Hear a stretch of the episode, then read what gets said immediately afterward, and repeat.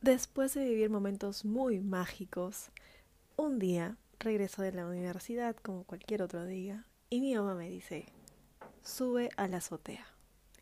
Y yo, oh, oh, la última vez que mi mamá me dijo eso fue para pegarme, bueno, no pegarme, para llamarme la atención, ¿verdad?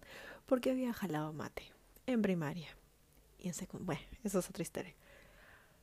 Algo que no les había contado era que me dediqué a escribirle cartas todos los días desde que coincidimos cuando él estaba en Hong Kong. Así que tenía como 30 cartas para entregarle. ¿Y qué creen? Subo a la azotea y mi mamá con las 30 cartas que le había escrito tiradas en la cama, algunas cerradas y otras abiertas. Nunca le entregué esas cartas porque uno me dio roche y dos dije para el año una romántica sorpresa, ¿verdad? Jamás me imaginaba cierta habilidad que tenía mi madre en esos momentos de mi vida. Y la sorpresa obviamente se fue al abandono. Esto es gracias al auspicio de...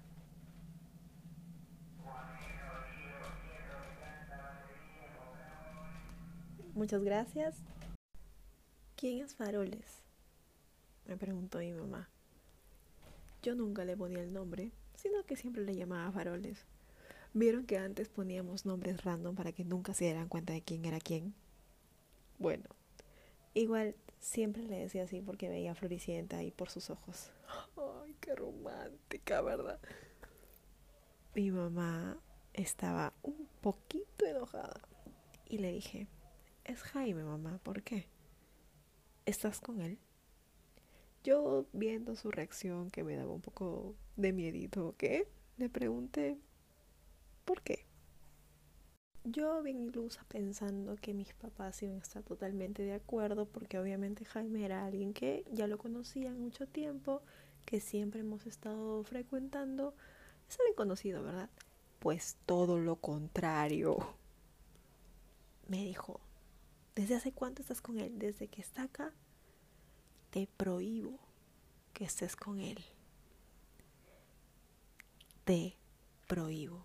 No sé cómo haces, pero tú ya no vas a volver a salir. Y yo con la palabra en la boca que quería contarle a mi mamá todo lo que habíamos pasado, pero ni chance me dio. Solo se quedó con la imagen que tenía en algún momento de él. La primera imagen que todos teníamos, ¿verdad? Ese día se armó la tercera guerra mundial en mi casa y yo no entendía muchas cosas. ¿Por qué mi mamá se está enojando conmigo? Si yo solamente estaba enamorada. ¿Están tratando de controlar lo que siento? ¿Sentir esto es tan malo que me lo tienen que prohibir?